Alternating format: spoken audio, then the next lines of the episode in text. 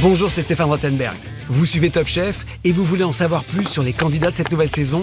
Eh bien, dans ce podcast, je vous emmène à leur rencontre. Je leur ai tendu mon micro pour des entretiens à bâton rompu sur leur aventure.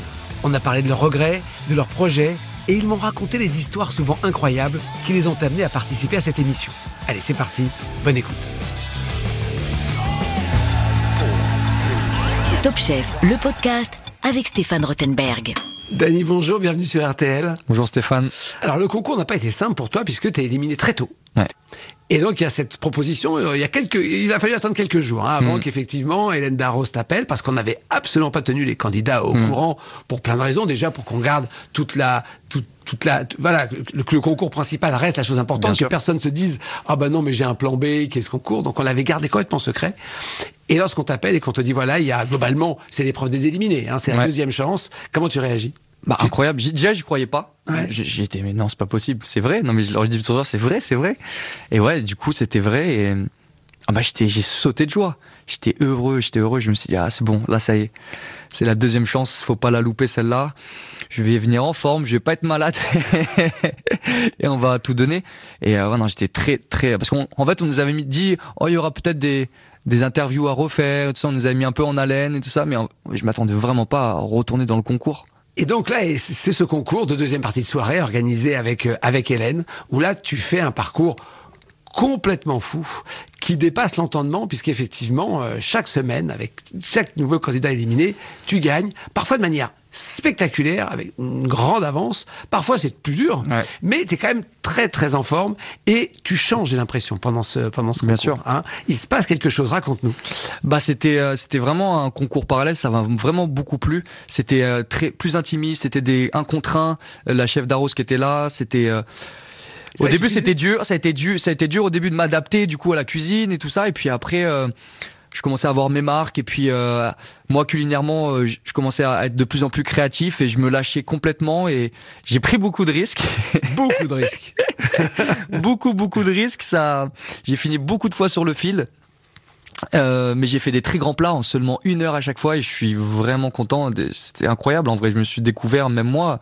J'ai fait des plats que je ne pensais pas être capable en si peu de temps Est-ce que tu penses que le fait que justement tu, tu enchaînais semaine après semaine, quelque part ça te donnait aussi un peu d'avantage sur les autres qui avaient vécu ce que toi tu as vécu, l'abattement, Ouais. et puis ah il faut il y a un concours et hop j'ai Dany en face de moi. Toi effectivement tu prenais de l'expérience et tu devenais chaque semaine de plus en plus difficile à battre. Tu as l'impression que ça, ça a pu jouer ouais ça je pense que j'ai vraiment je suis vraiment monté en force et euh, et puis je suis arrivé aussi avec une mentale de, de guerrier je me suis dit là c'est la deuxième fois Ouais, faut- tu voulais pas que ça t'échappe Ah, mais je voulais absolument pas. Je donnais tout. Je, je donnais je- vraiment tout. Je, je transpirais comme un, comme un bœuf. C'était vraiment, euh, j'ai vraiment tout donné et ça a payé. C'est, vraiment incroyable. Et pff, la liste était longue et pourtant chaque semaine, euh, on avançait encore et c'était ouf.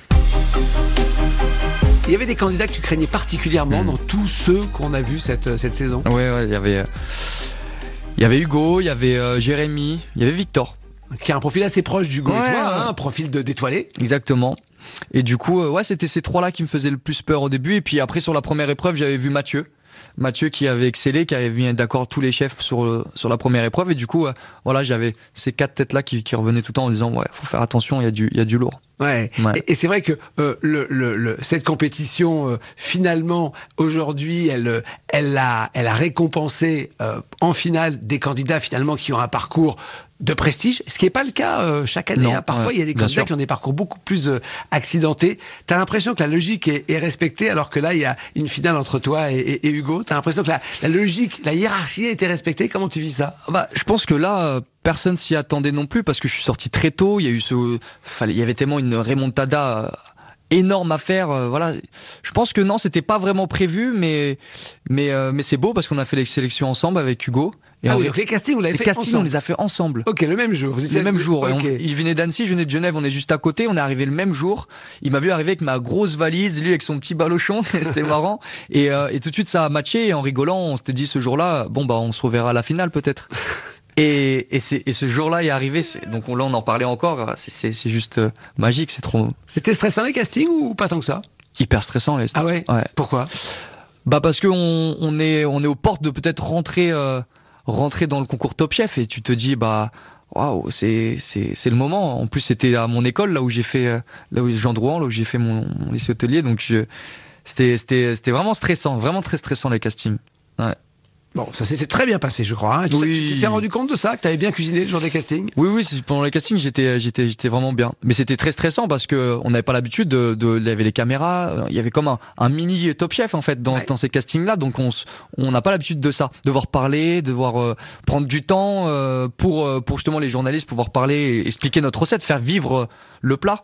C'est une des grandes difficultés. Tout le monde, dit- tout le monde le dit hein, dans Top Chef. Ce qui est dur, c'est le fait de devoir cuisiner en parlant euh, effectivement à la caméra. En tout cas, un journaliste qui est sûr. la caméra, c'est euh, généralement ça vous agace parce que voilà, c'est vous êtes, vous avez d'autres choses à penser, mais il faut le faire. Et puis ces longues interviews narratives qu'il y a avant, Bien après sûr. les épreuves. Comment t'as vécu justement ce, ce- cette lessiveuse qui est Top Chef, ces 30, 40 jours de tournage euh, un peu incroyable. C'est Même très- si t'as été éliminé tôt, mais derrière t'as Ouais, bien sûr, bien sûr.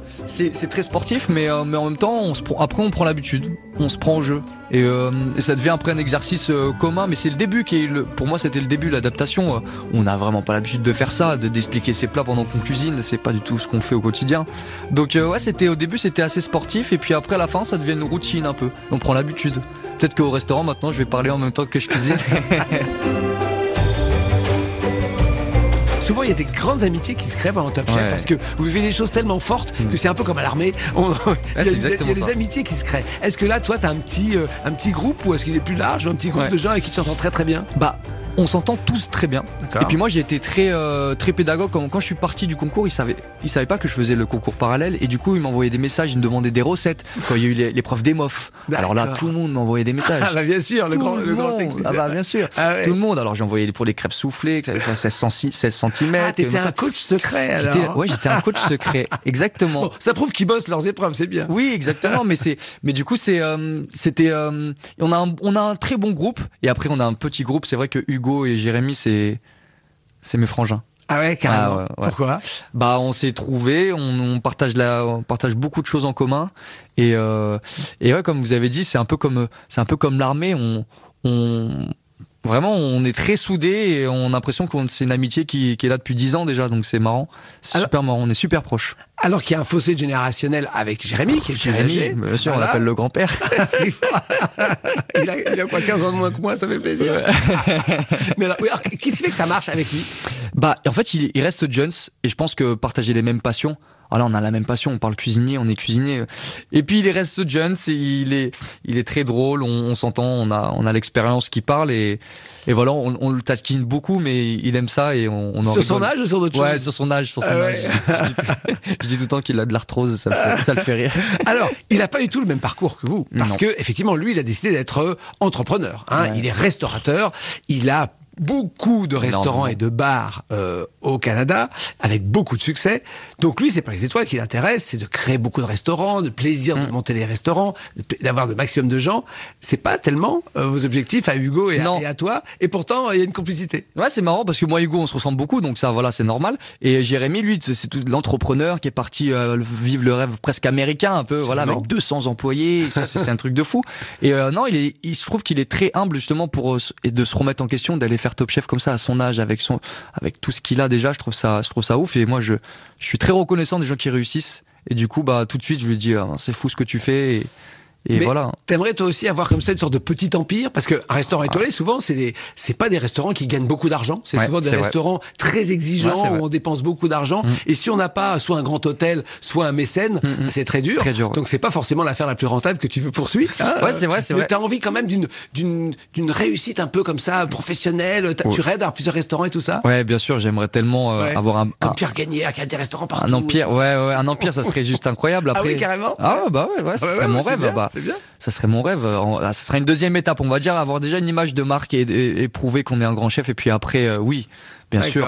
Avoir des à côté, des bistrots, et puis aussi pouvoir faire profiter la, notre cuisine au, au- au- à un plus grand nombre, parce que pas tout le monde peut se payer. Et je le sais très bien, parce que j'ai grandi dans ça, on peut pas se payer les, les gastronomes, étoiles, trois. Donc il faut aussi faire des restaurants plus modestes. Ouais, et on peut faire de la très bonne cuisine dans des bistrots et, et c'est ça qui est très plaisant et qui moi qui me plaît parce que du coup on peut faire goûter notre cuisine à, à un plus grand nombre. Mais comment tu vas réussir à faire ça avec le rap en plus? Non mais c'est vrai. Ouais, bah ça c'est une bonne question que je vais laisser le temps euh, me répondre. On voit Ouais. que tu manges pas beaucoup. Non, non il, faut, juste- il faut que je mange plus d'air. Oui, oui, oui, parce que euh, alors euh, tu t'habilles bien, donc on voit pas trop, Mhm. mais t'es vraiment euh, sec, on va dire, Ouais, ouais, au, je mi- suis au très minimum. sec, hein, je suis je sais très pas sec. Combien tu pèses, tu sais ou pas? Euh, je crois que je suis à 60 piles. Ouais, c'est ça. Alors que t'es grand, hein, donc euh, c'est vraiment tout juste. On voit que tu te ménages pas. Non, non, je me ménage pas, mais comme disait mon père, c'est le pain noir avant le pain blanc. C'est-à-dire que si on bosse et qu'on travaille euh, quand on est jeune et quand on a encore la forme, c'est pour être plus tranquille quand on sera un peu plus vieux. Ok, d'accord, d'accord. Enfin, donc là, pour l'instant, tu travailles énormément. Ouais, Tu prends des vacances ou pas du tout? Non, très peu. D'accord. T'as un petit plaisir, on le partage, on peut en parler. T'aimes les voitures T'as quand, même une- j'adore. t'as quand même une belle voiture. Ah ouais, j'ai une belle voiture. Ça, j'adore, j'adore les voitures. Alors que t'es très jeune. Oui. Alors en Suisse, il y a beaucoup de belles voitures, mais là, tu vois, là, tu, tu... alors c'est c'est une folie où t'as vraiment les moyens de te payer une, une si belle voiture que ça? Non, bah la- chance en Suisse, c'est qu'on a quand même des beaux salaires. C'est vrai. Donc euh, voilà. Et puis j'adore les voitures. Et puis comme je travaille beaucoup, euh, c'est mon petit plaisir. Et c'est vrai que euh, je, je suis une femme de BMW. Donc voilà, donc t'as une belle BMW. euh, voilà, j'ai une belle BMW. euh, voilà, j'en ai même deux. euh, Oh, bah, voilà, je savais pas. là, mais- euh, mais voilà. c'est- D'accord. Non non, c'est Donc, t'as- il y a- il y a- je te donne quand même quelques petites récompenses Ouais. pour le temps, temps de travail. exactement. mais tu sens que tu, tu- bon, encore une fois, t'es jeune, heureusement que tu travailles, mais tu- t'as l'impression que tu, tu, tu brûles la vie, euh, que tu t'abîmes, ou est-ce que t'as l'impression que ça va, t'as as la forme pour tenir ce, ce rythme, qui est un- quand même un rythme particulièrement costaud, hein C'est un rythme très dur, mais euh, mais depuis tout petit, je suis comme ça. D'accord. Ouais, j'ai toujours fait plein de trucs. Ok. Euh, euh, mes parents avaient du mal à me suivre. Donc, euh, donc ouais, c'est un peu, c'est habituel, c'est habituel chez moi. Après, c'est vrai que les gens comprennent pas trop. Euh, ah oui, ça surprend? Ouais, ça surprend beaucoup, ouais. Parce qu'en fait, je dis pas tout et en fait, on en apprend petit à petit, mais on dit, mais en fait, c'est pas possible. C'est Ouais. concrètement, c'est pas possible. Et en fait, si, c'est possible, c'est possible. Après, c'est vrai que je me ménage pas, mais euh, mais j'y reste quand même cohérent. Je, je, prends quand même. Mais parce que t'as peur de l'ennui, par exemple? Si jamais tu t'arrêtes, tu t'ennuies vite? En fait, ouais, j'arrive pas à rester. euh, D'accord. une journée à rien faire chose. Ouais, j'ai l'impression que je, je perds mon temps, euh, que je j'évolue pas, que je grandis pas. Voilà, il faut que il faut que ça avance. Ok, ouais, donc il y a quand même quelque chose. C'est-à-dire Mm. que, est-ce que euh, euh, j'ai interviewé Jean qui a une philosophie incroyable, qui est tout le temps souriant, Ouais. qui voit que le bon chez les gens, etc., etc. Est-ce que toi t'es positif comme ça, ou est-ce que toi tu peux t'engueuler avec les gens, tu peux te fâcher avec les gens Il y a des jours où t'es déprimé, ou des jours où t'es de mauvaise humeur. Est-ce qu'il y a une phase un peu plus sombre, ou est-ce que euh, ce rire et ce sourire tu l'as tout le temps? Ah non, le non, je suis quelqu'un de très positif, Ouais. très positif, très humble. Donc euh, non non, j'ai pas de j'ai pas de, de côté euh, très énervé, même en cuisine, hein, les, les, les gens me T'as pas de mauvais jours, il n'y a pas des jours où t'es déprimé, il n'y a pas des jours où t'y crois pas, etc. Dans Ah, bah moi je suis très famille. Alors quand quand il y a des y a des choses qui se passent dans la famille, si ça m'affecte, ça m'affecte énormément, juste le côté familial. D'accord. Mais professionnellement, s'il y a quelque chose qui ne marche pas, Ah non non. tu voilà. Ah Tu non, je rebondis. toi. Ah tu- non, non, non, aucun problème. Non, je garde toujours le sourire, justement. C'est ça la force, la débrouillardise, comme je dis tout le temps. Mais t'es très famille, mais t'as du temps à consacrer à la famille parce que ça va pas être facile. Ouais, ouais, bah on essaye. Là, là justement, faudra que je calme le jeu si je veux construire une famille. Donc, euh, ça fait longtemps que je suis avec euh, ma copine. Ça fait 10 ans maintenant. D'accord. Donc, euh, Ok. Donc quand je l'ai vraiment rencontrée. ado, ouais, 16 ans, je l'ai rencontrée. mais tu arrives à passer du temps avec elle? Oui, oui, bah elle me suit, elle me suit partout. C'est ça qui est, qui est Ah, incroyable. J'ai une femme incroyable qui me suit partout et qui me soutient dans tout ce que je fais. Mais, euh, mais c'est vrai qu'elle reste des fois longuement toute seule à la maison et, et que voilà, elle, elle sait m'attendre et c'est et c'est encore plus beau, c'est qu'on se retrouve et après on, on va faire des petits week-ends ensemble et puis voilà, c'est c'est réglé. Ah quand même. Donc de temps en temps, il y a des week-ends. Oui, bah oui, quand Bon, même. Quand même. Alors, on va parler de cette finale Ouais. euh, qui va arriver. C'est un parcours incroyable. T'es face à un adversaire incroyable. Euh, Hugo, comment tu, tu abordes ça? Déjà, juste incroyable de se dire que hum, j'arrive en finale. Et euh, stressé, stressé. En plus, je connais très bien Hugo, donc je sais que il est très très fort. C'est un très grand chef. Donc euh, c'est mitigé. Je suis un mélange de sentiments. Je suis très content déjà d'être là, mais en même temps, je me dis que je peux pas louper euh, aux portes d'être le gagnant. Donc euh, c'est un mélange de sentiments, je dirais. Un mélange de sentiments. Est-ce que euh, c'est celui qui est resté dans le concours tout le long, qui a fait son bonhomme de chemin, qui a quasiment jamais été en danger, qui est Mm. le favori Ou est-ce que c'est celui qui a enchaîné victoire sur victoire dans le concours parallèle qui est le favori? Ah, c'est une bonne question parce que moi j'ai eu un, un peu un, parcours un peu. euh, ouais, je suis parti euh, très tôt, puis après j'ai fait une remontada, j'arrive en force et Hugo lui est monté crescendo. On a le parcours euh, différent, complètement différent et je sais pas qu'est-ce qui va payer le plus. C'est une bonne question. Est-ce que tu vas prendre à nouveau des risques dans cette finale, comme, à- comme souvent, ou est-ce que tu vas un peu assurer? C'est pas toujours ceux qui prennent des risques qui gagnent, mais parfois. Comment tu abordes ça? Bah, j'ai j'ai deux facettes. J'ai une facette un peu de moi qui me dit euh, continue à prendre des risques, un peu le, le diable de gauche qui Ok. me dit euh, vas-y Ok. prends des risques. Et puis l'autre sage qui dit mais non fais quelque chose de d'assez simple, très gourmand. Et puis voilà, je suis entre les deux.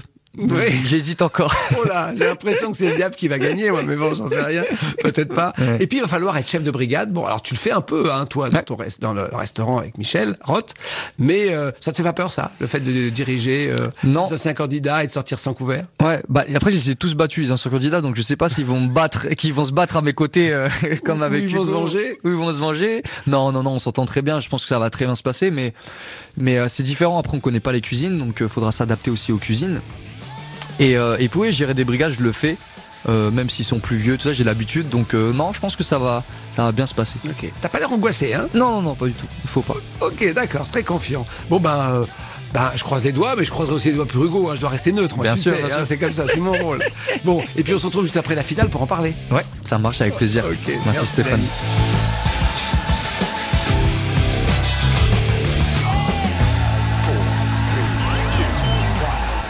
Merci d'avoir écouté ce podcast Top Chef. Pour découvrir tous les épisodes, rendez-vous sur l'application RTL, RTL.fr et toutes nos plateformes partenaires. N'hésitez pas à nous mettre des commentaires et à vous abonner. À très vite.